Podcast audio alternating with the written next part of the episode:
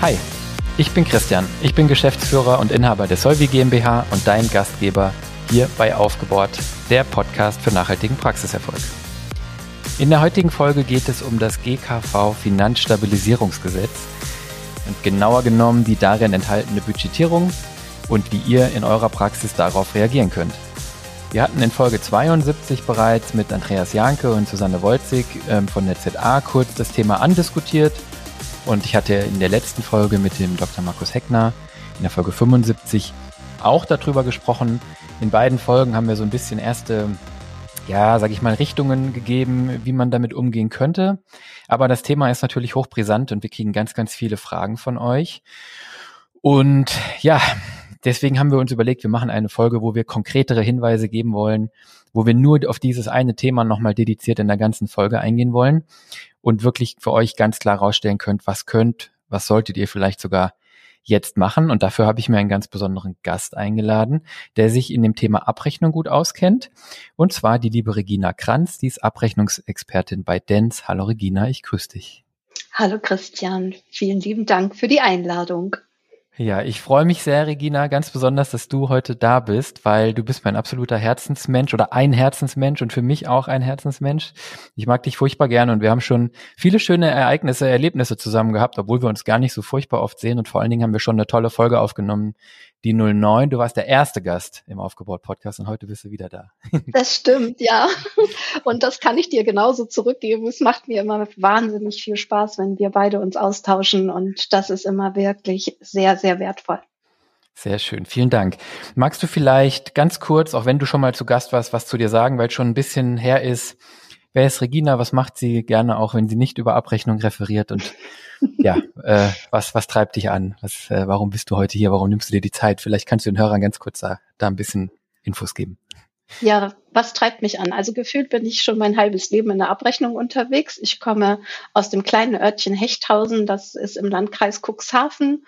Und ähm, früher war ich äh, sehr, sehr viel beruflich unterwegs in Praxen, habe Inhouse-Schulungen gegeben, bin als Referentin viel gereist ja, und dann hat mich gesundheitlich einfach ein Ereignis komplett aus den Schuhen geholt und jetzt bin ich dann mehr im Homeoffice unterwegs und habe nochmal meine gesamte, ja, berufliche Welt etwas auf den Kopf gestellt. Und wenn du das schon so sagst, dann kann ich auch erzählen, dass mich jetzt äh, Alpakas begleiten, meine Seelentiere sind und ich mir hier ein kleines Refugium mit einem Tipi und mit kleineren Events, wo ich Menschen einfach eine gute Zeit schenken möchte mit diesen wunderschönen Tieren, wo es nicht umsonst heißt, schau einem Alpaka nicht in die Augen, denn du könntest dich verlieben. Und trotzdem begleitet mich die Abrechnung immer wieder und äh, es macht mir einfach Spaß, da so ein bisschen mh, hm, ja auch uns rundherum heraus ähm, auszutauschen und Tipps zu geben, zu sagen, wo kommen wir heute hin, was sollten wir beachten, wo müssen wir vielleicht auch ein bisschen mehr den Patienten noch im Fokus haben und uns natürlich auch selbst, damit es am Ende gut für uns läuft in der Praxis und es Spaß macht zu arbeiten, weil das ist, glaube ich, das Wichtigste. Sehr schön. Ähm, mir ist gerade aufgefallen, ähm, so, wie soll ich sagen, du, du, du hast das jetzt gerade schön erklärt, dass du nicht nur sozusagen die Kompetenz und die Ratio und den Verstand und die Erfahrung aus der Abrechnung bringst, also mir ist das auf jeden Fall gerade nochmal wieder klar geworden, sondern eigentlich so ein bisschen wie wir es auch versuchen, mit Herz und Verstand an ja. das Thema gehst und mit einem, mit einem, mit einem, auch mit Gewissen. Und ich weiß, dass dir der Mensch äh, immer am, am Herzen liegt und, und ähm, ja, das alles im Einklang äh, eigentlich dann, dann sein muss und in einer gewissen Balance. Ne? Genau. Und du machst ja auch, das hast du jetzt eigentlich auch schon so ein bisschen erklärt, warum der so heißt, mit dem Markus Heckner, der jetzt eben gerade in der vorherigen Folge zu Gast war, den Dance Dental Talk, der hat den Beinamen Delfin trifft auf Alpaka, ja, euer Podcast. ja, genau. Wir haben unsere Seelentiere dazu hergenommen. Das war dann eine ganz tolle Idee von Markus, wo wir gesagt haben, Mensch, warum nennen wir unseren Podcast nicht so? das war was anderes. Das ist das, was in dem Podcast trifft. Das äh, mhm. passiert. Also Alpaka trifft auf den Delfin und mhm. geht natürlich auch oft um Abrechnung äh, oder um, um, rund um die Leistungserbringung in der Praxis, sage ich mal. Ja. Ja, auf jeden Fall. Wunderbar, schön. Ja, also dann steigen wir ähm, in, in wenigen äh, Augenblicken in dieses Thema ein. Wirklich toll, dass du da bist. Ähm, und bevor wir das machen, wie immer unsere drei Kategorien. Ähm, ich versuche es ein bisschen zu straffen, damit wir schneller ins Hauptthema kommen, aber ich habe ein Follow-up und ähm, ich hatte überlegt, ob wir diese Kategorie auch überhaupt noch machen, aber ich habe halt regelmäßig Follow-up und ich finde es auch immer ganz spannend, weil ich jetzt ständig Feedback zu vor, vorherigen Folgen kriege. Ne? Und ich habe hier im konkreten Fall ein Feedback zur Folge mit dem Klaus, Klaus Schenkmann bekommen. Da ging es um Mitarbeiter äh, binden und finden oder andersrum finden und binden. Das war die vorvorherige Folge zu dieser hier, also die Folge 77, glaube ich. Und da hat eine liebe Zuhörerin sich gemeldet und uns geschrieben und Kritik geäußert. Ähm, auch sehr klar, es war wenig Lob, es war viel Kritik, aber ich bin dafür trotzdem tatsächlich sehr dankbar und ich mache hier nicht gute äh, böse Miene zum guten Spiel, sondern ich meine das wirklich so, ähm, weil wir natürlich auch ähm, reflektieren müssen und ja, wir reden hier ins Mikro. Und wir reden viel ins Mikro. Wenn ich mit dem Klaus eine Folge aufnehme, reden wir 90 Minuten irgendwie ins Mikro und das mache ich jede Woche oder jede zweite Woche.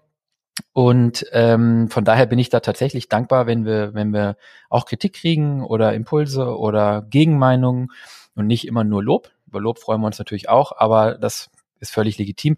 Und die Zuhörerin hatte kritisiert, dass wir ähm, vielleicht eine zu arbeitnehmerfreundliche Haltung eingenommen haben in dem Podcast oder letztlich, sie hat gesagt, wir hätten ähm, Zahnärzte gescholten oder auf Zahnärzte eingeschlagen, eingetroschen naja, ich glaube, in der, in der Wortwahl war es dann vielleicht auch von ihrem Nachhinein gar nicht so hart gemeint, aber letztlich äh, hatte sie sich, glaube ich, daran gestört, dass wir lapidar gesagt hatten, naja, im Notfall muss ich eben, wenn die Mitarbeiter nur bis 14 Uhr arbeiten wollen, auch die Praxis nur bis 14 Uhr offen haben. Und ähm, die Kritik ist natürlich angebracht. Ich wollte jetzt hier nur mal kurz darauf eingehen, dass das so natürlich nicht gemeint war, sondern was der liebe Klaus da gemacht hat, war natürlich ein Beispiel. Ja, ähm, das hat im Prinzip ähm, vielleicht die Hörerin hier falsch verstanden. Vielleicht haben es aber auch andere falsch verstanden und deswegen wollte ich es richtig stellen oder klarstellen. Es hängt natürlich letztlich von euren Präferenzen ab, von euren Werten, von euren Einstellungen. Und wir wollten, glaube ich, eigentlich, und das ist, gilt für jede Podcast-Folge und für jedes Gespräch, das ich mit Kunden führe, ähm, einen Aufruf machen oder euch bitten oder ähm, euch Impuls dazu geben, sich damit zu beschäftigen, welche Praxis ihr haben wollt, welche Praxis ihr sein wollt, welcher Praxisinhaber, welche Praxisinhaberin ihr sein wollt, wie euer Leben aussehen soll, wie ihr führen wollt, wie ihr mit eurem Team und mit euren Patienten umgehen wollt. Das müsst ihr zuerst definieren. Und da braucht ihr absolute Klarheit. Da reicht so wischiwaschi, ähm, ja, Patient steht im Mittelpunkt und so. Das reicht dann nicht, sondern da muss man sich ganz klar überlegen, was sind wir für eine Praxis? Und da braucht man hundertprozentige Klarheit. Das hatten wir aber in dem Podcast auch letztes Mal gesagt. Und das fängt bei der Suche in einem selbst an. Wo kommt man her? Was ist einem wichtig? Ähm, was sind Glaubenssätze, die man gut findet, die man behalten will? Und was sind welche, die man loswerden muss? Das ist ein, ein Prozess, der nie abgeschlossen ist und der auch schmerzhaft ist. Und das, da braucht man aber, glaube ich, eine gewisse Klarheit. Und dann muss man das, was man herausgefunden hat und herausgearbeitet hat, konsistent kommunizieren und umsetzen. Und da müsst ihr als Inhaber natürlich unbedingt proaktiv sein. Das müsst ihr vorgeben. Und zwar nicht den Mitarbeitern, die da sind, denen auch, aber auch natürlich allen, die sich bei euch bewerben. Da müsst ihr sogar schon in die Kommunikation mitgehen, in meinen Augen. Und unser Beispiel mit, vielleicht mache ich um 14 Uhr zu, bezog sich natürlich, das haben wir dann vielleicht nicht explizit gesagt, auf Praxisinhaber, die vielleicht sagen, wir möchten selber nicht so viel arbeiten. Ne? Und es gibt andere, das haben wir in der Folge gesagt, die möchten Vollgas geben und richtig ähm, ja, ich sag mal, von morgens bis abends äh, schrubben, wie man manchmal so sagt, ne?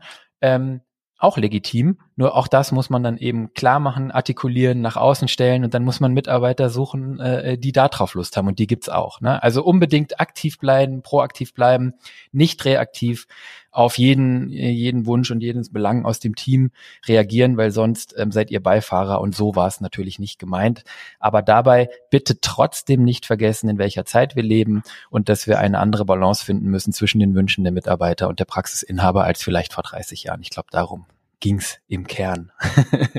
ja, ich hatte den ja auch gehört und äh, ich fand den sehr, sehr wertvoll und äh, ich glaube, es ist heute wirklich sehr, sehr wichtig. Meine Tochter sagt auch immer nur, Mama, die Menschen brauchen Ziele und äh, diese Ziele muss ich transportieren und ähm, das war jetzt auch, als ich mein kleines Osternest hier, mein Refugium geschaffen habe, da war auch dann die Frage, Mutti, wo willst du hin? Was sind die Ziele? Was willst du damit machen? Und genauso sehe ich es auch. Ich habe ja zu Zeiten der ZA selber ein Team geleitet mit mehreren Mitarbeiterinnen und da war es eben auch wichtig, dass ich als Kapitän am Steuer äh, weiß, was ich will, wo ich hin möchte, was sind meine Ziele, meine, meine auch, ich sag mal, ähm, Werte, nach denen ich arbeiten möchte. Und das müssen die Mitarbeiter wissen. Und wenn sie es nicht wissen, dann können sie nicht entsprechend äh, handeln und agieren. Und insofern finde ich das einen, wie du schon so schön gesagt hast, einen sehr wichtigen und dauerhaften äh, Beschäftigungsprozess auch mit sich selbst zusätzlich zur normalen Praxisarbeit. Das lässt das, sich leider nicht so ganz vermeiden. Das ist das Unangenehme und da verstehe ich natürlich ja. auch, und das hat dann auch die, die Hörerin, die geschrieben hat, auch ganz nett geschrieben. Ich habe natürlich offensichtlich haben wir einen Nerv bei ihr getroffen und ich verstehe das. Ne? Ähm, was denn noch, ist ja immer die Frage. Und ich stelle mhm. mir die ja auch täglich. Ich bin auch Unternehmer, ich stelle ich stell mir die Frage auch. Was denn ja. noch? Ja? Also das ist klar. Und du hast es eben schön gesagt, ähm, warum stehe ich auf und ich glaube, was hier so ein bisschen aufeinander trifft, das weiß ich jetzt bei der Zuhörerin gar nicht, aber oft ist natürlich so ein Generationenkonflikt auch, weil früher war das Warum ganz klar. Die Generation meiner Eltern, das war ganz einfach beantwortet. Warum? Ja, weil wir Geld brauchen, ja, weil ja. wir mit null gestartet sind, die sind kurz nach dem Krieg geboren und äh, da hat man mit null angefangen und dann hat man Geld verdient, um ein Haus und eine Praxis abzubezahlen können. So, das wollen und brauchen wir heute natürlich auch noch. Das reicht aber der jungen Generation heute nicht. Und das sehe ich auch bei allen Praxisgründern. Also da, die Frage auf das Warum kann nie sein, um Geld zu verdienen. Das ist äh, ein Hygienefaktor, aber den Jungen, das hast du eben auch gesagt, reicht das eben nicht. Ne? Ja, es muss sinnstiftend sein, finde ich. Muss, genau, es muss sinnstiftend sein. Und dann mache ich zumindest die Erfahrung, sind die auch zu jeder Schandtat bereit. Genau. Ich glaube auch, dass sich das vielleicht auch gar nicht so, also so die eigenen Werte und Einstellungen des Inhabers ähm, zu kennen und zu definieren und dass sich dann Leute dahinter versammeln, die, die das auch so sehen. Ich glaube, der letzte Teil, der ist gar nicht anders. Das war früher genauso, nur dass wir es früher andersrum gemacht haben, ja. Also mein Vater, der hatte natürlich auch Werte und Einstellungen und Dinge, die ihm wichtig waren.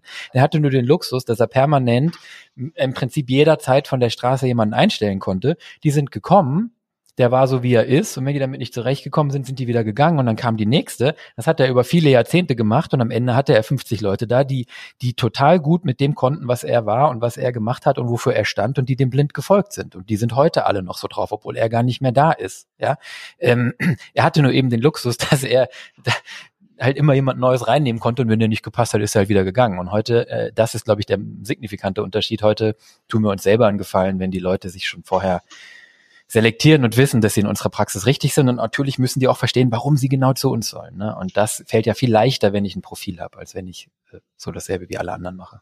Genau, ja, so sehe ich es auch. Prima, schön. Dann das zum Follow-up. Ich hoffe, dass das für alle okay ist, wenn wir da immer mal kurz drauf eingehen. Ich finde die Diskussion spannend, Regina. Danke, dass du dich eingebracht hast. Ich hoffe, dass es auch für die Zuhörerin okay ist, aber die, ich habe ja auch den Namen nicht genannt und ähm, ja, das, das machen wir, glaube ich, weiter. So, dann habe ich eine Podcast-Empfehlung. Ähm, den Podcast äh, Delfin trifft auf Alpaka sollt ihr sowieso hören, habe ich äh, in der letzten Folge schon gesagt, sage ich jetzt nochmal. Ich habe aber auch noch eine, die zum Thema passt aus einem anderen Podcast, nämlich aus dem Praxisflüsterer Podcast erneut die Folge Zukunft der Abrechnung mit Dr. Dr. Alexander Raff. Und hier insbesondere die ersten 20 Minuten, in denen der Herr Dr. Raff seine These aufstellt. Ich will das jetzt gar nicht im Detail erörtern. Wir kommen auf viele der Punkte später auch nochmal. Aber er gibt oder er erklärt in einer sehr langfristigen Perspektive, wo die zahnärztliche Abrechnung sich hin entwickeln wird, aus seiner Überzeugung. Die deckt sich 100 Prozent mit meiner. Ich habe vorhin mit Regina schon drüber gesprochen, mit ihrer auch. Ähm, und das ist eigentlich auch kristallklar. Es geht natürlich immer mehr in Richtung Gesetz, äh, in, Entschuldigung, um Gottes Willen, in Richtung private äh, Leistungen, private Abrechnung, in Richtung Patienten müssen für ihre Gesundheit bezahlen. Kann man mögen, kann man hassen.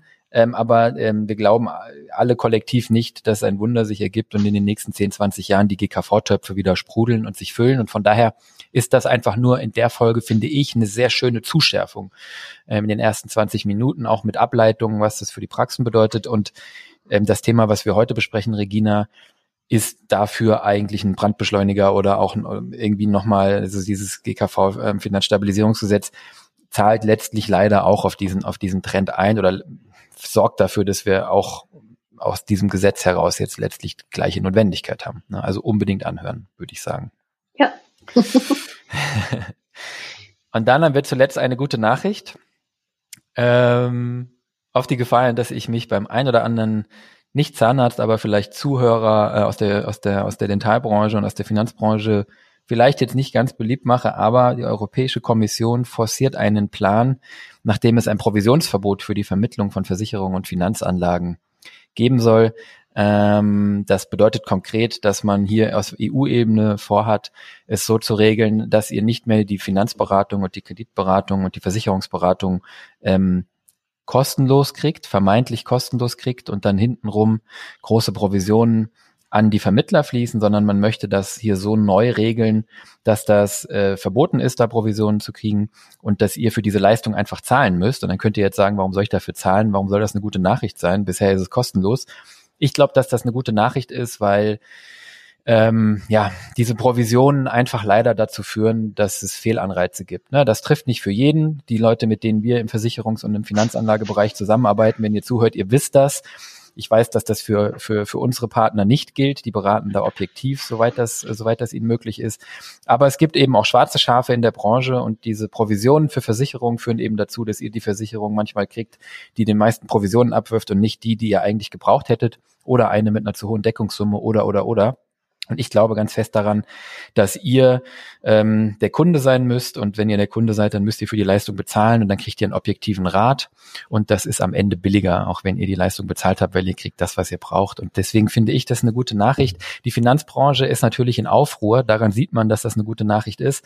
Die fürchten nämlich, dass das Provisionsverbot zu einem, ja, äh, der ganzen Branche den Stecker zieht, war ein Zitat aus dem Handelsblatt, dass 200.000 Finanzverwalter und Versicherungsvermittler ähm, äh, in die Insolvenz getrieben werden. Ich glaube das nicht. Es gibt andere Länder, wo das schon lange der Fall ist und ähm, ich glaube, die Branche muss an der Stelle dann umdenken. Für mich eine gute Nachricht, weil wir es einfach nur so machen. Wir nehmen keine Provisionen, wir nehmen nur Honorare und ich glaube, das wäre gut, wenn es bei Versicherungen und Geldanlage auch der Fall wäre. Mal schauen. Ja, das kann ich mir vorstellen. Das ist wirklich eine gute Nachricht. Und dann kann man sich auch sicher sein, dass man äh, das Konzept bekommt, was für einen wirklich passend ist, wie du schon gesagt hast. Absolut, absolut. Also ich habe das hier schon ganz oft gesagt, aber wenn du nichts bezahlst, bist du nicht der Kunde, dann bist du die Ware. Und ähm, so ist das, ne? Egal ob bei Facebook oder beim Versicherungsvermittler. Gut, ah, hoffentlich ist jetzt keiner sauer. Aber sonst einfach schreiben, dann mache ich nächste Woche Follow-up.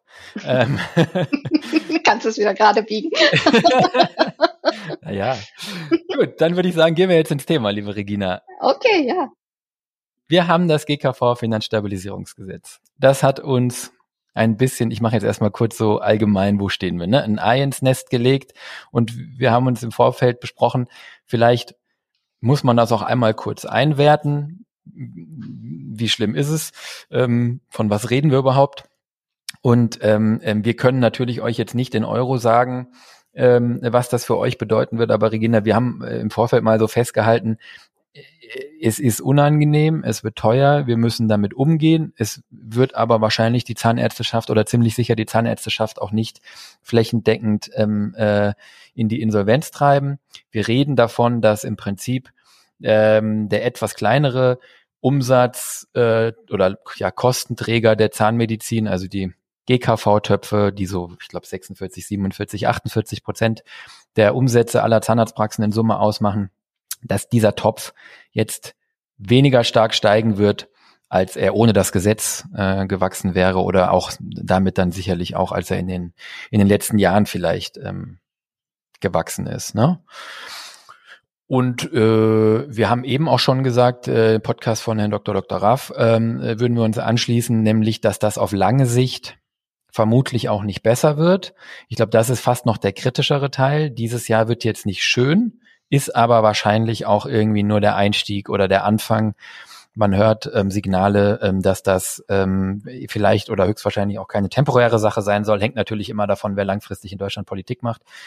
Aber ich glaube, egal wer Bundesgesundheitsminister ist, ich habe da wirklich überhaupt keine Lust auf eine Personendiskussion, weil dass die GKV-Töpfe, das habe ich vorhin schon gesagt, sich nicht wundersamerweise wieder füllen werden mit einer älteren, älter werdenden Bevölkerung und immer weniger Leuten, die einzahlen, dürfte auch klar sein.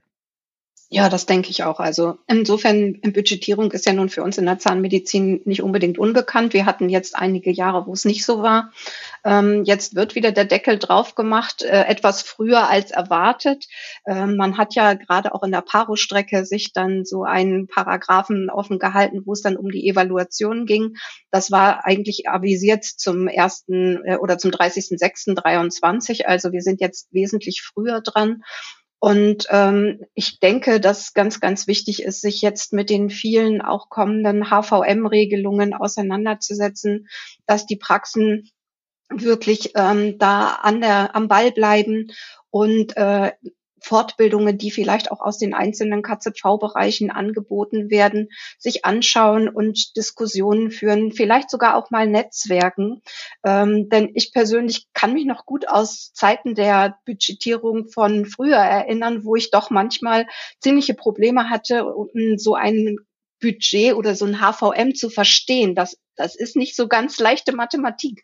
Und da muss man sich auch schon reinknien und äh, immer all das, was unangenehm ist, dazu zähle ich mich auch. Das schiebe ich gern mal so ein bisschen weiter weg. Ähm, aber das hilft nichts. Äh, hier, glaube ich, ist es ganz, ganz wichtig, seine Zahlen im Fokus zu behalten, nicht aufs Blaue hinaus zu behandeln, sondern wirklich sich mit dem, was da kommt, auseinanderzusetzen und vielleicht auch innerhalb der Kollegenschaft mal ähm, Stammtische, Zirkel oder ähnliches zu bilden, wo auch wirklich auf Augenhöhe sich ausgetauscht wird, wo ehrlich miteinander gesprochen wird, wo vielleicht Strategien entwickelt werden, wie gehen wir alle damit um, dass nicht der Kollege A das macht und der Kollege B das und der Kollege C noch was anderes, sondern dass da vielleicht an einem Strang gezogen wird. Mhm.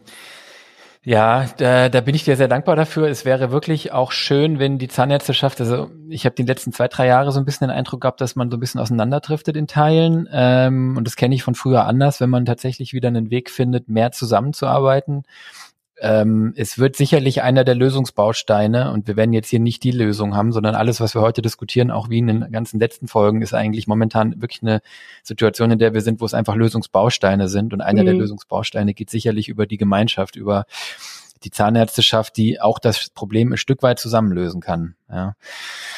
Das Auf wäre wünschenswert. Ja, ja. Und ähm, sehr guter Punkt von dir mit dem HVM. Ich habe sie neulich, letztes Jahr habe ich mal alle 17 mir besorgt und gelesen. Boah, das war das, das ist echt schwere Kost. Also ich habe schon viele deutsche Gesetze und Steuerrecht in meiner vorherigen Karriere verdauen dürfen und ich habe schon viel Schlimmes gesehen. Ganz im Ernst, die HVMs. Das ist hart, wirklich. Aber eigentlich ist es cool, weil immer wenn was richtig hart ist, ist es eine Gelegenheit, äh, wenn man sich damit beschäftigt, es besser zu machen als die anderen. Ähm, weil jeder, der sich damit nicht beschäftigt hat, auf jeden Fall schon mal ähm, in der Tendenz ein Problem oder ein Nachteil. Von daher könnt ihr euch da, ähm, auch wenn ich jetzt sage, wir müssen zusammen agieren als Zahnärzteschaft, aber da könnt ihr euch auf jeden Fall in eine gute Situation bringen, wenn ihr euch die Zeit nehmt und vielleicht eine Flasche Rotwein dazu, um da reinzusteigen. Ähm, okay. Das bedeutet im Prinzip, wir wissen, dieser Topf wird schlechter oder weniger stark wachsen, ähm, als wir es brauchen. Wahrscheinlich auch als unsere Kosten. Wir haben Inflation, haben wir hier ausreichend erläutert. Ähm, die wird auch nicht weggehen. Ähm, wir haben wenig Personal. Ich sehe im Moment in meinen Beratungen extrem hohe Gehaltsabschlüsse bei Neueinstellungen, ähm, extrem hohe Steigerungen bei, bei den Bestandsteams, weil man insbesondere gute Leute wirklich halten will um jeden Preis. Was, glaube ich, auch absolut der richtige Weg ist. Lieber mit weniger richtig guten arbeiten als mit, mit ganz, ganz vielen.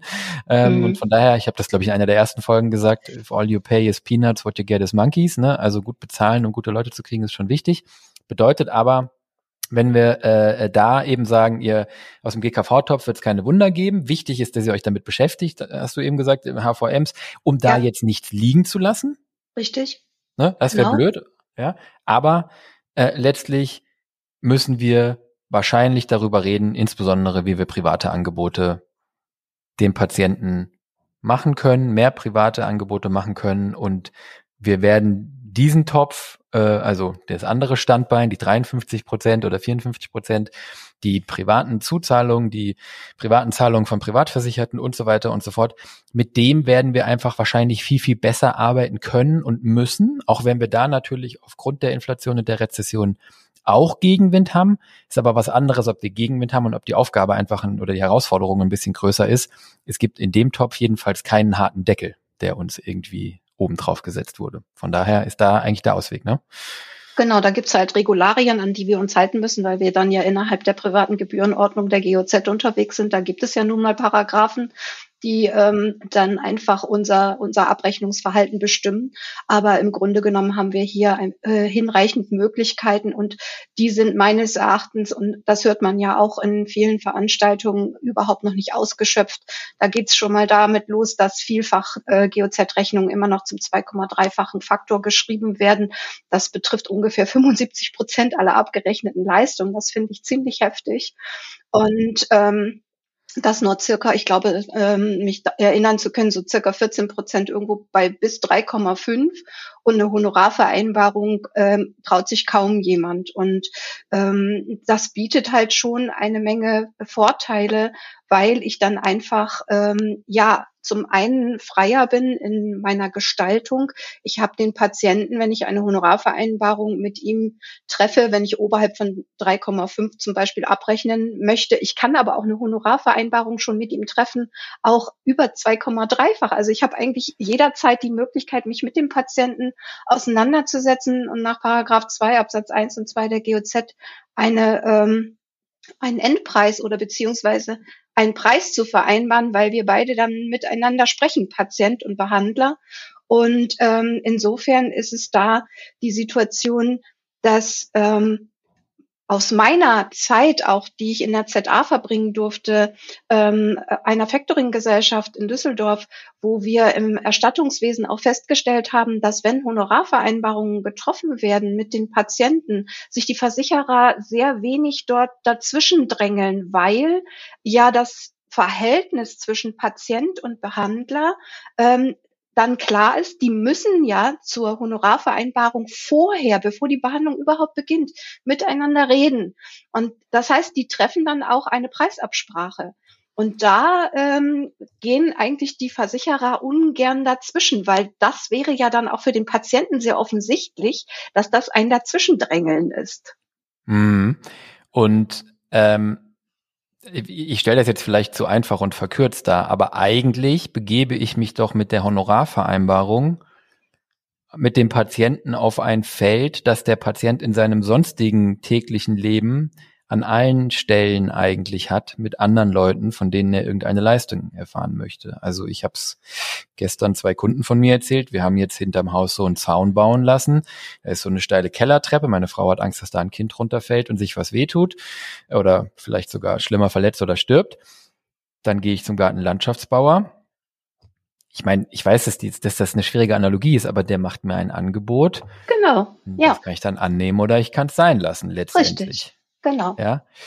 Und mit der Honorarvereinbarung, ich meine, ja, ich weiß, dass es ein bisschen anders gelagert ist, aber let, am Ende des Tages begebe ich mich mit dem Patienten auf ein ähnliches Feld. Und ähm, der Gartenlandschaftsbauer sagt mir natürlich auch, warum das Angebot so hoch ist, dass er äh, wenig Leute hat, dass er die gut bezahlen muss, dass Stahl teuer geworden ist und deswegen sind die Zaunmatten äh, halt einfach für 100 Prozent teurer als letztes Jahr und so. Da muss man natürlich dann kommunikativ gucken, dass man nicht in eine rechtfertigende, also wäre zumindest meine Empfehlung, nicht in so eine rechtfertigende Haltung kommt und auch nicht in eine entschuldigende Haltung und schon gar nicht in eine jammernde äh, ähm, Haltung. Das höre ich leider auch immer wieder, dass dann so eine Systemkritik über das Gesundheitsministerium und so, ich glaube, das bringt den Patienten nicht weiter. Aber einfach im Sinne von ähm, die GOZ so verstehen und die Steigerungsfaktoren so verstehen, dass sie eigentlich das Zeug hergeben, um den Umsatz äh, zu kalkulieren und dem Patienten zu kommunizieren und anzubieten, den ich damit machen muss. So, weil die Punktwertsteigerung kommt nicht, die kam nicht, die wird auch nicht kommen, hat nee. der Markus auch letzte Folge gesagt, so. Und genau. ich, ne, dieses Steigerungsfaktoren-Thema ist immer so sensibel und irgendwie so, ähm, naja, ich glaube, weil wir in dem medizinischen Bereich sind, möchte man dann da auch nicht unethisch wirken und so. Aber am Ende des Tages, es bringt ja alles nichts, äh, wenn, wenn eure Stunde Praxisöffnung jedes Gerät, jeder Mitarbeiter, jedes Material, jede Kilowattstunde Strom jedes Jahr teurer wird und der GOZ-Punktwert nicht steigt, dann könnt ihr entweder jedes Jahr irgendwie acht Prozent schneller arbeiten. Das wird dann irgendwann zulasten der Qualität gehen und eurer Nerven und eures Herz-Kreislauf-Systems. Ähm, und oder man muss dann eben über die Faktoren arbeiten. Also einen anderen Ausweg gibt es letztlich gar nicht. Von daher ist die moralische Diskussion dann irgendwie auch erschöpft. Ne? Ja, und ich erlebe da immer so furchtbar viele Ängste. Also ich meine, ich bin ja früher auch in vielen Praxis-Inhouse-Schulungen gewesen und habe auch viele Gespräche mit Behandlern geführt. Wir beide haben uns darüber schon ausgetauscht. Ähm, es ist so diese Angst, ja, ich kann noch nicht über 3,5 gehen, jetzt einfach mal so als Beispiel. Das macht ja die Nachbarpraxis auch nicht. Und wie stehe ich denn da? Und ich glaube, an manchen Stellen ist die Kommunikation eher sehr, sehr faktorgeprägt. Das heißt also, ähm, dass wir eigentlich davon wegkommen müssen. Ich habe einige Jahre in einer Praxis arbeiten dürfen, wo ähm, wirklich viel Zeit in eine gute Beratung investiert worden ist. Und dann ging es am Ende um einen Betrag. Es war egal, was da im Vorfeld so in den Rechnungen stand, welche Positionen aufgelistet sind und welche Faktoren. Das war völlig nebensächlich, sondern es ging am Ende um einen festgelegten Preis, der dann in der Praxis zum Beispiel dem Kostenstundensatz entsprach, der mir jetzt, ich war da die Abrechnerin, mitgeteilt worden ist. Ich wusste, was für eine Behandlung ähm, sollte erfolgen, welche Behandlungsschritte, die habe ich auf einem Zettel bekommen, wo genau die einzelnen Steps notiert waren. Auch das ist für mich konzeptionelle Arbeit, dass ich nämlich weiß, und das hat auch ein Stück weit was mit Doku zu tun, Dokumentation, du weißt ja auch eins meiner Herzensthemen, mhm. wo ähm, einfach die Arbeitsschritte aufgeschrieben werden, wo Zeiten hinterlegt sind und wo am Ende ein bestimmter Preis rauskommt, den dann auch ähm, der Behandler oder die Behandlerin mit dem Patienten kommuniziert, weil das für den Patienten die bestmögliche Versorgung ist. Und wie ich dann in der Abrechnung unter Berücksichtigung aller Regularien, die ich im Rahmen der Gebührenrahmen zu beachten habe, dann auf die Summe komme, das ist dann eher meine Thematik. Und wenn ich dann da an der einen oder anderen Stelle oberhalb 3,5-fach hinausgehen muss, muss ich das mit dem Behandler besprechen muss sein Okay einholen. Ich kann ja nicht eigenverantwortlich da jetzt arbeiten. Und dann äh, entsteht ein Kostenvoranschlag oder ein Heil- und Kostenplan, wie auch immer man das sehen möchte, der genau das Angebot wiedergibt, was dem Patienten offeriert worden ist und was der Behandler genau für diesen Patienten als zahnmedizinisch wichtig und notwendig erachtet hat. Und was ich dann als nächstes auch immer wieder feststelle, dass wir so schnell im Gedanken und im Kopf des Patienten sind nach dem Motto, das kann der Patient sich unter Umständen nicht leisten oder ich bin in Regionen, ähm, wo die Patienten solche Dinge nicht bezahlen. Ähm, ich bin der Meinung, dass wir auch von diesen Dingen wegkommen müssen. So wie du das eben mit dem Zaun so schön gesagt hast, ähm, so kann ich das auch aus eigener Situation ähm, beschreiben. Aufgrund meiner Erkrankung bin ich halt in psychologischer Behandlung. Ich hätte eine Kassenlösung wählen können die mich aber da an der Stelle trotz mehrerer Termine bei unterschiedlichen Therapeuten nicht weitergebracht hat. Und ich habe mir jetzt erlaubt, für mich eine ganz private ähm, Therapiestrecke zu buchen, die ich selbst bezahle, aber wo ich einfach die Erfolge merke und wo das Gegenüber stimmt und alles passend ist. Und ich glaube, das ist etwas, wo wir viel, viel mehr hinkommen sollen, sollten, als Behandler selbstbewusst das Angebot zu präsentieren. Das ist das, was ich für Sie als gut und richtig erachte. Und das ist mein Preis. Und der Preis ist es wert. Und dann hat der Patient die Entscheidungsmöglichkeit, genau Ja oder Nein zu sagen. Absolut. Und ähm, jetzt an deinem Beispiel, das ist das beste Geld, das du momentan wahrscheinlich ausgeben kannst. Ja? Für mich auf jeden Fall, ja. So, für dich auf jeden Fall. Ne? Und ähm, dann jetzt möchte ich nochmal auf deinen Punkt kommen, mit die Patienten können sich das nicht leisten. Ähm, es ist mit Sicherheit so, dass es eine kleine Schicht an Patienten gibt, die sich vielleicht äh, jetzt, wir reden ja in der Regel gar nicht von Riesensachen, ne? Wir reden ja in aller, also die meisten Behandlungen sind ja Füllungen und einfache Dinge so. Ne? Ähm, und da und selbst da wird es Patienten geben, die sich da vielleicht äh, ähm, eine gute Versorgung nicht leisten können. Aber was wir nicht vergessen dürfen, das ist ein kleiner Prozentsatz. Wir leben in Deutschland, eines der reichsten Länder der Welt, und das wird sich trotz Inflation und trotz Rezession nicht komplett ändern. Wir können darüber streiten, ob das fünf Prozent der Patienten sind oder zehn oder 15 und ob das werden jetzt sicherlich ein paar Prozentpunkte mehr werden und das mag auch je nach Praxislage, Mikrolage und Milieu ähm, äh, stärker und schwächer ausgeprägt sein. Aber da bin ich völlig bei dir. Die These, dass sich meine Patienten äh, das nicht leisten können oder immer weniger oder viele oder so, ich glaube, die ist tatsächlich nicht haltbar, wenn wir sehen, ähm, für was in Deutschland Menschen alles Geld ausgeben, Ja. ja. Und ja. da rede ich jetzt von normalen, also von Leuten, die nicht eben am untersten Existenzminimum oder darunter leben, sondern von Leuten wie dir und mir, Regina, ja, und von, von unseren Mitarbeitern und, und, und. Ja. Mhm. Ganz normale Menschen, die in Deutschland in einer, in einer normalen Situation leben. Und natürlich wird bei denen der Geldbeutel etwas enger. Jetzt das Gas wird etwas teurer, der Strom wird teurer, die Miete steigt. Das ist alles ungenommen. Trotzdem. Ja jeder von uns, das ist ja, da rede ich jetzt gerne über mich, aber da, jeder, der zuhört, weiß das auch, hat Dinge, wo für, für Urlaube, für Autos in Deutschland, für, ich habe es vorhin gesagt, ich gehe ich gehe 14 Mal im Jahr zum Friseur, ja, Pediküre, Maniküre, ähm, es ist egal, ja, Sonnenstudio, Rauchen, Haustiere. Und ich will gar nicht sagen, dass diese Dinge gelassen werden sollen. Ja, es ist ja immer eine Diskussion. Ja, jetzt muss ich irgendwie das lassen, damit so. Das meine ich nicht. Aber es ist, es sind ja viele, viele tausend Euro frei verfügbares diskretionäres Einkommen in fast allen deutschen Haushalten verfügbar.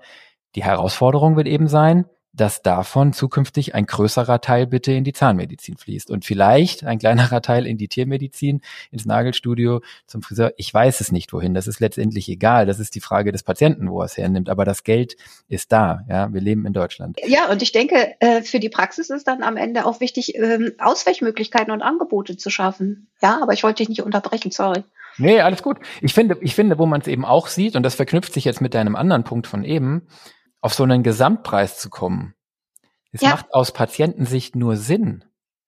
Weil äh, ich, ich fahre ja auch nicht zum, ich habe heute Morgen bin ich zu meinem Auto gekommen, Platten hinten links. Dann rufe ich beim Reifenhändler an, sage ich so, ich brauche bitte einen neuen Reifen. Sagt der, das ist, das Ding ist drei Jahre alt, du brauchst zwei, wir müssen die ganze Achse bereifen. Sage ich, oh yes, ne? Elektrofahrzeug ist ein Heavy-Load-Reifen, Hochgeschwindigkeit, pipapo. Sagt der, 900 Euro. Da kann ich mitarbeiten. Wenn der mir jetzt käme und sagen würde, äh, das ist äh, der 3,6-fache Satz, das wirst du von deiner Autoversicherung nicht wiederbekommen. Ich, das bringt mir doch nichts. Ich brauche zwei neue Reifen und ich muss wissen, was die kosten und was genau. ich davon hab. Und dann sagt ja. er mir, das sind die besten Reifen, das sind die, die du auch drauf hast, die sind super im Schnee und du fährst bald nach Österreich, äh, da solltest du nicht sparen. Wenn deine Familie drin sitzt, da sage ich, stimmt. So. Und man sieht das eben, finde ich, auch ganz schön, jetzt neues Reizthema, Achtung, an den Alleiner-Therapien, ja, und an den Alleiner-Startups.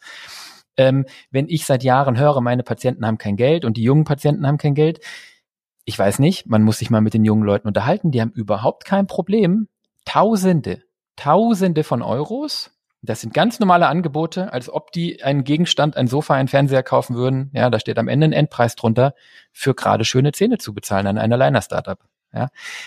Also auch da wieder ist sozusagen die beiden Komponenten. Es ist ein Preis, der dran steht, wo die Leute sagen, jawohl, ich kann und ich will mir das leisten. Ja, und das, auch da ist das Geld ja verfügbar. Ja.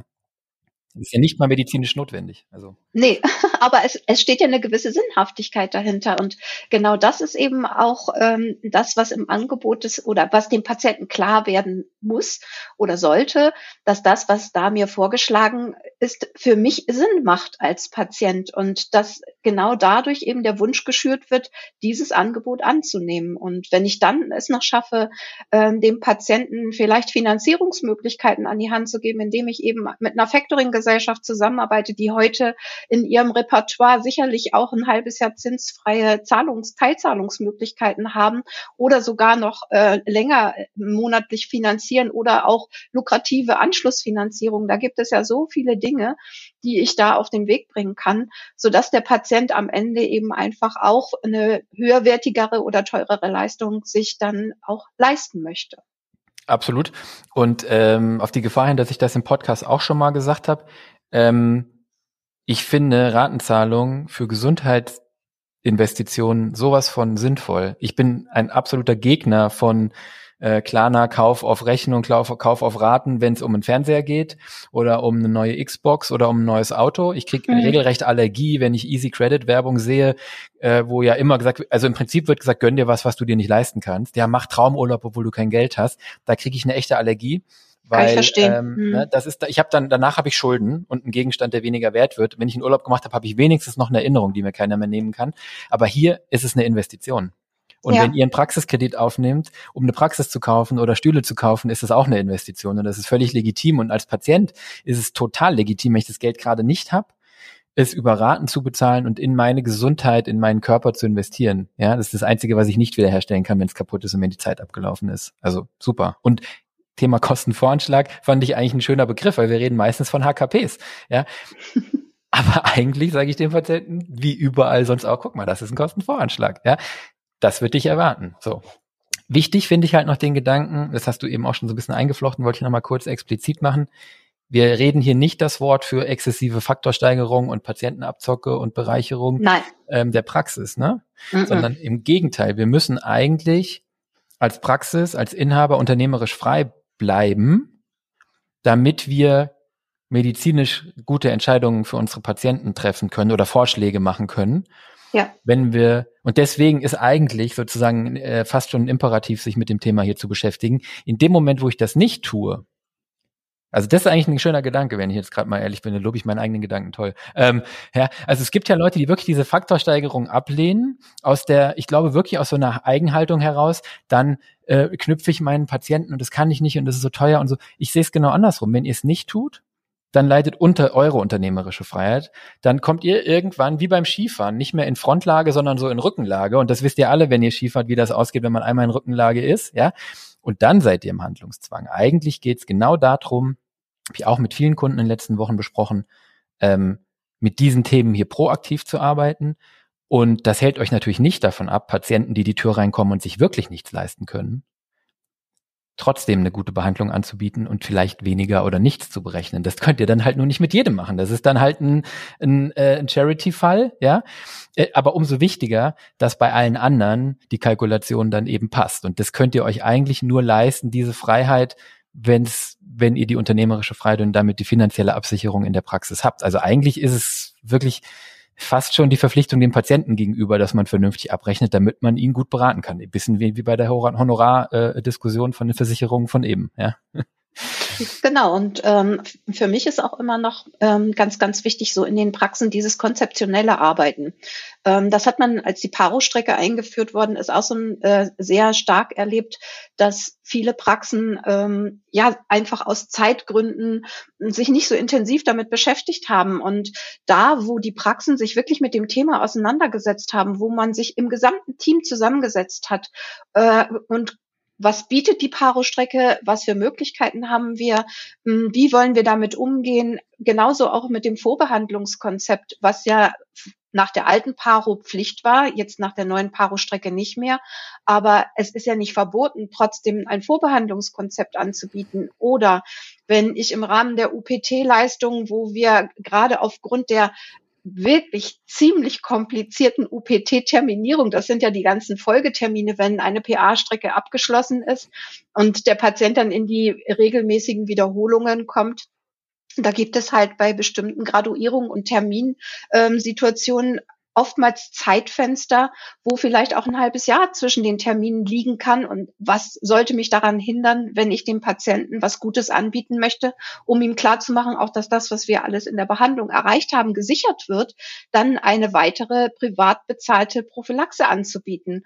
Und ich glaube, das sind einfach so Themen, die ähm, gemeinschaftlich und da ist es wieder wichtig, mit dem Teamgedanken ähm, nochmal anders umzugehen und ähm, zu sagen, hier ist es wichtig, das wirklich gemeinschaftlich zu diskutieren, eine Entscheidung zu treffen und dann eben einfach auch das an die Patienten zu transportieren, sodass alle in der Kommunikation dieselbe Sprache sprechen. Und da kommen wir wieder auf das Thema Ziele. Was ist das Ziel meiner Situation. Ich möchte meinen pa äh, Patienten gut und ähm, wirklich ausführlich behandeln. Ich möchte, dass die Ergebnisse, die wir über die GKV-Behandlung, PA-Strecke ähm, uns erarbeitet haben, gesichert sein, sind und bleiben. Und ähm, wie kann ich das erreichen, dass ich mir darüber Gedanken mache und das dann auch im Team bespreche. Und ich glaube, dann ist jede Prophylaxe-Mitarbeiterin auch in der Lage, genau das dem Patienten klarzumachen. Und der Patient versteht am Ende auch, warum trotz ich sag mal, zuzahlungsfreier PA-Strecke, wo er ja nichts bezahlen müsste, es trotzdem Sinn macht, an der einen oder anderen Stelle eine weitere privat bezahlte Prophylaxebehandlung einzuschieben. Mhm, genau. Äh, das heißt, was du eigentlich jetzt sagst auch, ich meine, wenn ihr hier zuhört, habt ihr den Teil eigentlich auch schon mal richtig gemacht, sofern ihr Praxisinhaber seid oder Inhaberin. Es ist Chefsache. Ja. Es ist aber nicht alleine Chefsache, Nein. es ist aber Chefsache, es anzustoßen und sich darum zu kümmern. Richtig. Das Team einzubinden, ja. die Zeit dafür zu nehmen und zu finden. Das ist jetzt wieder die schlechte Nachricht. Ich weiß, Zeit habt ihr nicht und ihr habt viele Anforderungen. Ich oder wir, glaube ich, Regina, würden sagen, wenn es eine Anforderung gibt an dieses erste Quartal oder an die nächsten zwei, drei, vier Quartale, eine Priorität in den Praxen geben sollte oder zwei, drei Prioritäten geben sollte, das hier sollte auf jeden Fall eine davon sein. Ja, ja. da könnt ihr, glaube ich, viele andere Dinge getrost mal ein Quartal oder zwei liegen lassen. Das Thema hier nicht. Chefsache, Team einbinden, sich eine klare, klare Ziele, klaren Fokus dann darauf legen und mhm. darauf basierend muss dann eigentlich die Kommunikationsstrategie äh, aufbauen und nicht andersherum. Also, was ich vorhin sagte, nicht mit dem Patienten rumeiern und sich bücken und entschuldigen, Nein. sondern ne, genau andersherum. Und dann ist die ganze Chose auch konsistent ja. zwischen euch, dem Team und dem Patienten. Dann könnt ihr alle mit Autorität und Selbstbewusstsein äh, ohne schlechtes Gefühl über diese Themen mit dem Patienten sprechen. Und der wird das übrigens und die werden das übrigens auch merken und spüren, dass das authentisch ist und, und nicht ähm, ja schwach oder nicht durchdacht oder aus irgendeinem Geld, reinen Geldmotiv heraus. Ja. und auch da ist es wichtig, diesen Sinn einfach auch ins Team zu transportieren. Ich hatte selber mal eine Inhouse-Schulung, da fing dann plötzlich eine Mitarbeiterin an zu weinen, weil plötzlich die Prophylaxe von äh, 95 Euro auf 120 gehoben werden sollte. Und ähm, wir dann erstmal ergründen mussten, was ist denn da hm, jetzt bei ihr angekommen und wo sieht sie für sich die Schwierigkeiten. Und trotzdem haben wir das dann nachher am Ende auflösen können. Und ähm, sie konnte dann auch sehr selbstbewusst den Patienten mitteilen, dass das jetzt diese Preissteigerung gibt. Und ich glaube, da ist es auch ganz wichtig, miteinander im Team zu sprechen, die Meinungen zu hören, gemeinsam ein, ein Konzept zu erarbeiten, ähm, das dann am Ende sich für alle stimmig anfühlt. So wie du das gerade gesagt hast, dann authentisch vor dem Patienten zu stehen und zwar jeder Einzelne im Team ohne dass der Patient das Gefühl hat, ähm, hier oder da kann ich den Hebel ansetzen, weil die spüren genau, wenn ich da nicht sicher bin. Mhm, absolut. Und beim Team ist natürlich, finde ich, immer, ähm, jetzt, die haben natürlich nie den ganzen Blick auf die wirtschaftlichen Realitäten und so weiter, aber ich finde immer, dass das eigentlich auch wirklich äh, sich gut besprechen lässt in der Regel ähm, da muss man sich halt ein Stück weit für öffnen, ne? Äh, ja. Ein bisschen zumindest, ja. Also ja. ich weiß, dass da viele ein Problem mit haben. Also entweder Schwäche zu zeigen oder über Probleme zu reden und oder auch, man muss denen ja jetzt nicht den Praxisgewinn offenlegen, aber die wirtschaftliche Realität offenlegen, ähm, im Sinne von, ich sage das jetzt momentan ständig, wir haben hier, also im Prinzip ist die Story bei vielen Kunden gleich. Ne? Wir haben eine gute Praxis, wir haben tolle Patienten, wir haben eine schöne Einrichtung und Geräte und wir haben ein tolles Team, das wir hoffentlich gut bezahlen die Situation. Mhm. Und jetzt kommt die Complication, die besteht darin, dass wir unsere Kosten steigen, eure Kosten steigen, liebe Mitarbeiter, ihr wollt alle völlig äh, legitim und braucht mehr Geld, um, um eure privaten Kosten zu tragen. Die Patienten haben gleichzeitig weniger Geld, dass sie jetzt einfach für irgendwas ausgeben können und ähm, in, den, in den gesetzlichen Töpfen wird dieses Jahr weniger drin sein, als wir alle gehofft haben oder als es äh, ja normalerweise früher vom Wachstum her gewesen wäre. Und ich glaube, äh, mit dieser kurzen Story haben, kann man eigentlich dann auch, ohne jetzt jeden Euro zu diskutieren und die kompletten Details, beim Team ja schon äh, das Verständnis erzeugen, was die Herausforderung ist. So und und und dann kommt in der Story, wenn ich das Problem skizziert habe, die Lösung und die Lösung eigentlich, was wir am Eingang des Podcasts gesagt haben, muss dann in der Patientenkommunikation und in den Zuzahlungen und den Privatleistungen liegen. Genau. Und dann wird ein Schuh draus. Ne? Und letztendlich dann einfach auch in einer sehr guten Dokumentation auch. Das ist ja immer so ein ungeliebtes Kind in unseren Praxen. Ja. und äh, da liegt halt einfach auch ganz, ganz viel im Verborgenen. Und ähm, ja, für mich ist es einfach auch unerlässlich, dass eben auch als Behandler ich irgendwie zumindestens grob ähm, eine Idee davon habe, was kann ich für das, was ich da gerade am Patienten mache, abrechnen vielleicht nicht in letzter Konsequenz und in die kleinste Kleinigkeit, aber doch dann so, denn vieles ähm, wird wirklich da verloren, indem ich arbeite zu dem, was aufgeschrieben wird. Und ähm, wenn ich da nicht akribisch ständig nachfragen würde, wäre das eine oder andere sicherlich auch unter den Tisch gefallen. Und ich glaube, es ist jetzt an der Zeit, sich auch mit dem Thema nochmal tiefergehend auseinanderzusetzen. Und gerade die Praxen, die digital unterwegs sind, haben so viele Möglichkeiten mit vorgefertigten Dokumenten Dokumentationskomplexen, die individualisiert werden. Äh, man kann sich das Leben schon an vielen Stellen einfach auch erleichtern, damit am Ende auch wirklich das zur Abrechnung ge gebracht wird, was ich auch wirklich gemacht habe. Und insofern finde ich das immer ganz, ganz wichtig, auch da mal solche Dinge ähm, ja prüfen zu lassen oder mal so reinschauen zu lassen. Bin ich da gut unterwegs oder gibt es da einfach noch Verbesserungspotenziale, wo ich vielleicht äh, an der einen oder anderen Stelle und das das meine ich gar nicht mit fehlendem Abrechnungswissen. Manchmal ist es einfach so, dass man gar nicht auf die Idee kommt, dass das, was ich da gerade tue, vielleicht eine Position nach sich zieht. Thema Chairside-Leistungen, auch eine Folge bei uns im Delfin trifft Alpaka, die vielleicht an der Stelle gehört werden sollte, ähm, wo wir ganz viele Tipps geben, äh, Dr. Heckner und ich, gerade in diese Richtung. Ähm, was hat man da für kleinere Arbeitsschritte am Behandlungsstuhl, die oftmals gar nicht aufgeschrieben werden und alles das, was ich nicht dokumentiere, fällt am Ende wirklich unter den Tisch. Hm. Und der, der, das ist interessant, weil der Dr. Alexander Raff ähm, in dem Podcast, den ich vorhin empfohlen habe, in die gleiche Kerbe schlägt, äh, ähm, Regina, ähm, weil ähm, der hat beobachtet, oder ich glaube, das kennst du auch, und ich habe das auch schon manchmal wahrgenommen, dass manche ähm, dieses Thema Abrechnung dann gerne ähm, so auslagern. Ich meine, das Auslagern ist an und für sich kein Problem. Ich darf es nur im Kopf nicht komplett auslagern. Also Nein. Ne? Ich kann mir natürlich äh, externe Abrechnungshilfe holen und sollte das vielleicht auch. Ich kann auch gerne mein Factoring machen, haben wir ja vorhin drüber gesprochen. Was genau. ich nicht auslagern kann, ist, dass ich mich als Inhaber, und das gilt für alle angestellten Zahnärzte und die Dentalhygienikerinnen und die ZMPs und so weiter, gilt das analog, mit dem Thema auskennen muss. Wie du gesagt hast, ich muss das sauber dokumentieren können. Ich muss wissen oder zumindest ein sehr gutes Gefühl dafür haben, was wird diese Behandlung hier an Umsatz bringen. Ja. Dann muss ich natürlich dagegen halten, wie lang dauert die. Und dann kommen wir jetzt auf einen Punkt, den wir, den wir äh, noch gar nicht jetzt äh, so richtig äh, angesprochen haben, nämlich ich letztlich, was ich sage, ist, oder das wirst du mir zustimmen, wir müssen kalkulieren. Genau. Ja. Ja. Und ähm, ich sage immer, im Prinzip 360 Euro muss ein Inhaber pro Stunde machen. Ja, das ist jetzt, ich sage nur 360, weil sich das gut durch 60 Minuten teilen lässt. Dann kommt nämlich raus 6 Euro pro Minute. Ähm, ich glaube, in den nächsten Jahren werden wir deutlich höher gehen müssen. Da werden wir wahrscheinlich auf 7 Euro äh, pro Minute bald gehen müssen. Aber äh, das muss man verinnerlichen, dass die Minute eines Inhabers sieben Euro wert ist und die eines angestellten Zahnarztes oder sechs Euro wert ist und die eines angestellten Zahnarztes, seiner angestellten Zahnärztin mit Sicherheit mal äh, mindestens drei bis vier Euro die Minute wert sein muss. So, und dann äh, im Schnitt, ne, über alle mhm. Patienten. Mhm. Das heißt nicht, ja, dass ich nicht auch Behandlungen habe, wo es mal nicht hinhaut oder dass ich, wie gesagt, einen Charity-Fall äh, einfach aus gutem Willen machen kann. Ähm, aber im Schnitt muss es eben passen, weil sonst passt äh, insgesamt nicht. Und dann ähm, kann ich es ja ausrechnen. Und dann bedeutet ich meine, was bedeutet es letztlich, wenn ich jetzt nicht auf sechs Euro pro Minute komme? Du hast vorhin gesagt, dann ist es eine Herausforderung der Abrechnungskraft zu schauen, wie wir für die Behandlung, die eine Stunde gedauert hat, jetzt in dem Beispiel auf 360 Euro äh, eben kommen. Äh, alternativ äh, muss ich mich zukünftig damit beschäftigen, wenn das nicht möglich ist und ich das nicht vertreten kann.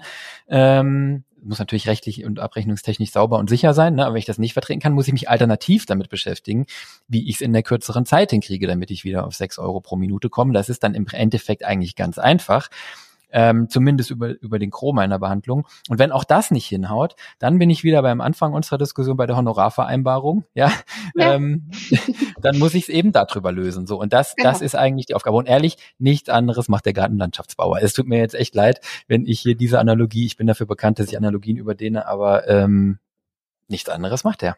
Ja, genau. Der kann meinen Garten am Vormittag machen, also meinen Zaun, oder er kann beim Nachbarn eine Gartenhütte bauen. Am Ende ist es dem egal.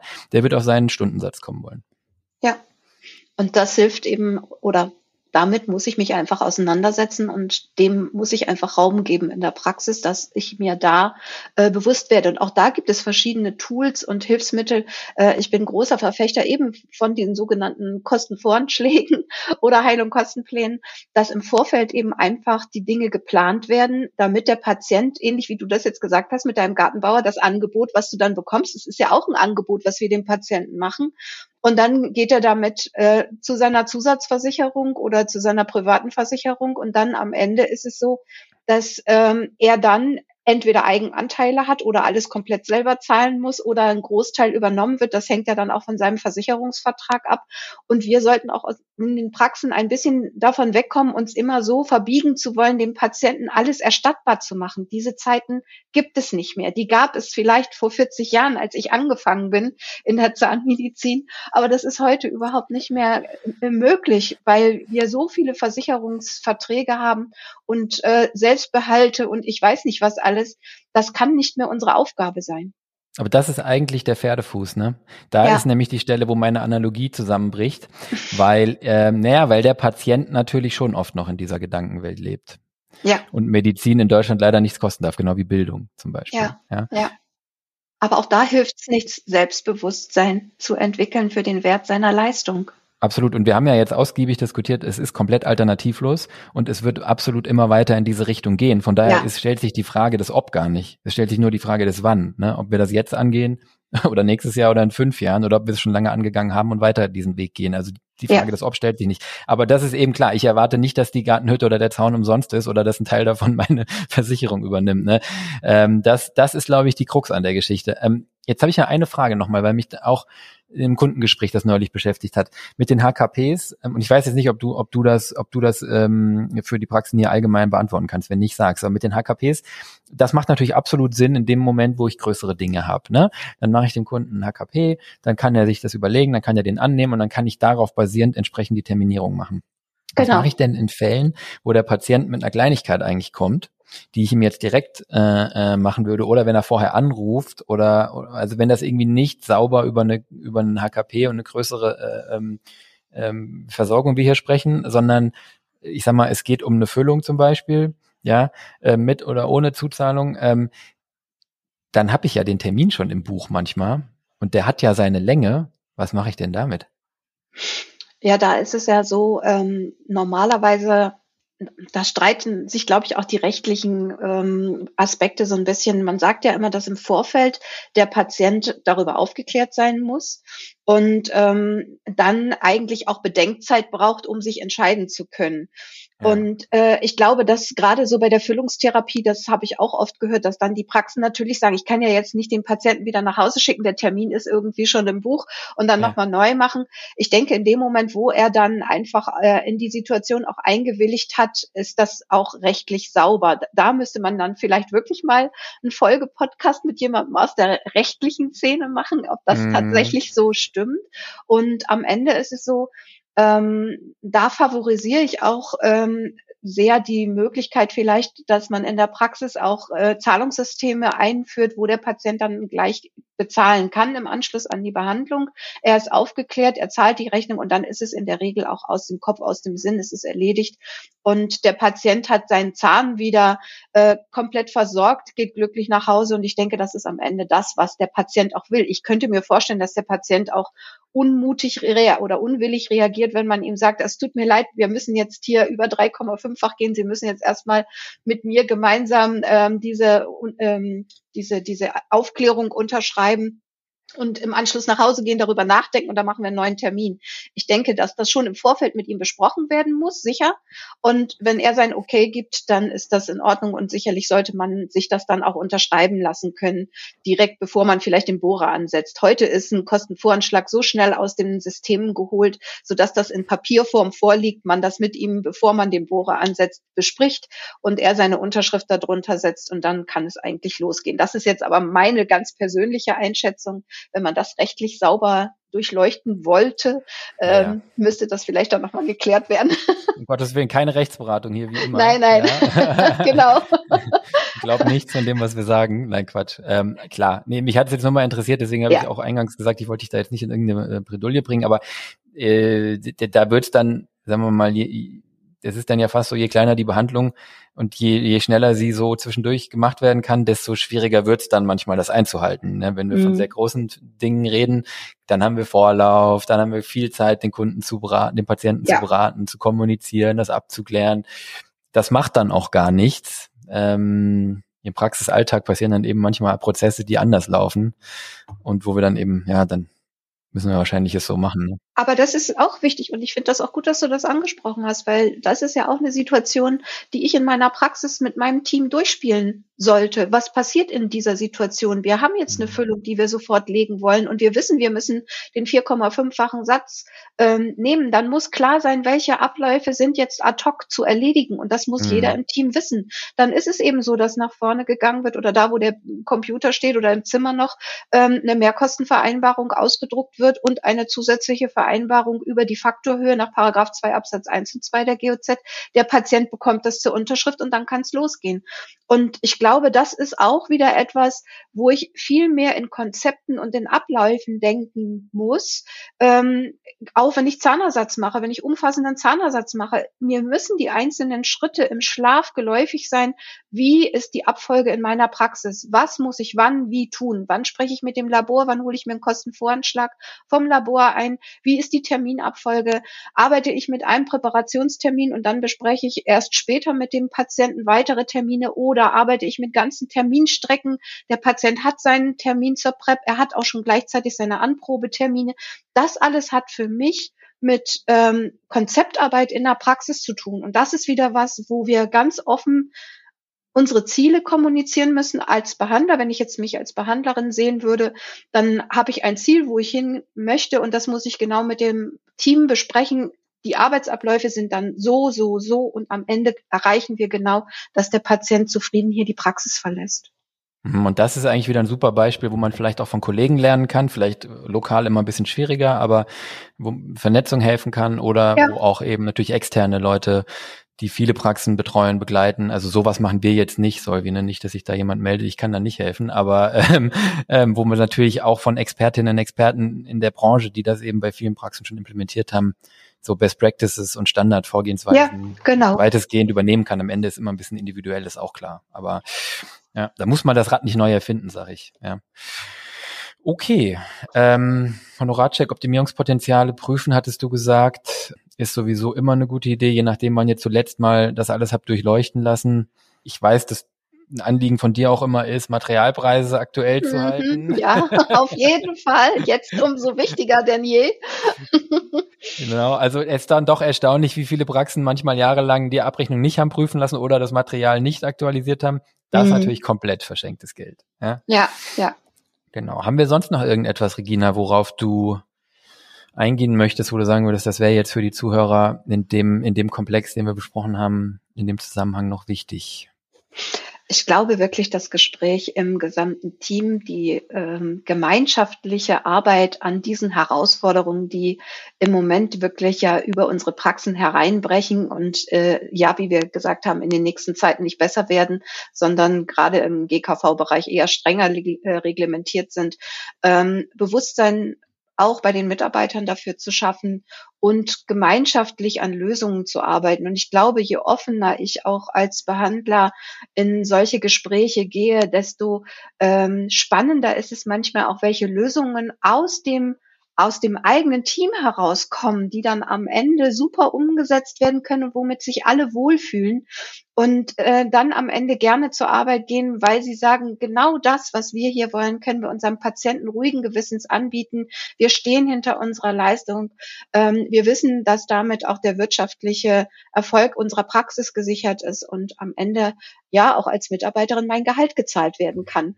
Und ich glaube, ähm, das ist ein großes Miteinander, sehr wichtig und wertvoll. Ein sehr schönes Schlusswort, würde ich sagen, wenn ich du hoffe. das ergänzen möchtest.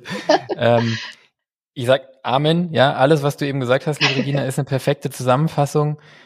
Traut euch auch einfach mal ran, würde ich noch ergänzen. Ähm, ihr habt ja einen Vorteil. Ihr habt ja so, ihr seht ja im, im, im Ablauf der Tage, Wochen und Monate so viele Patienten.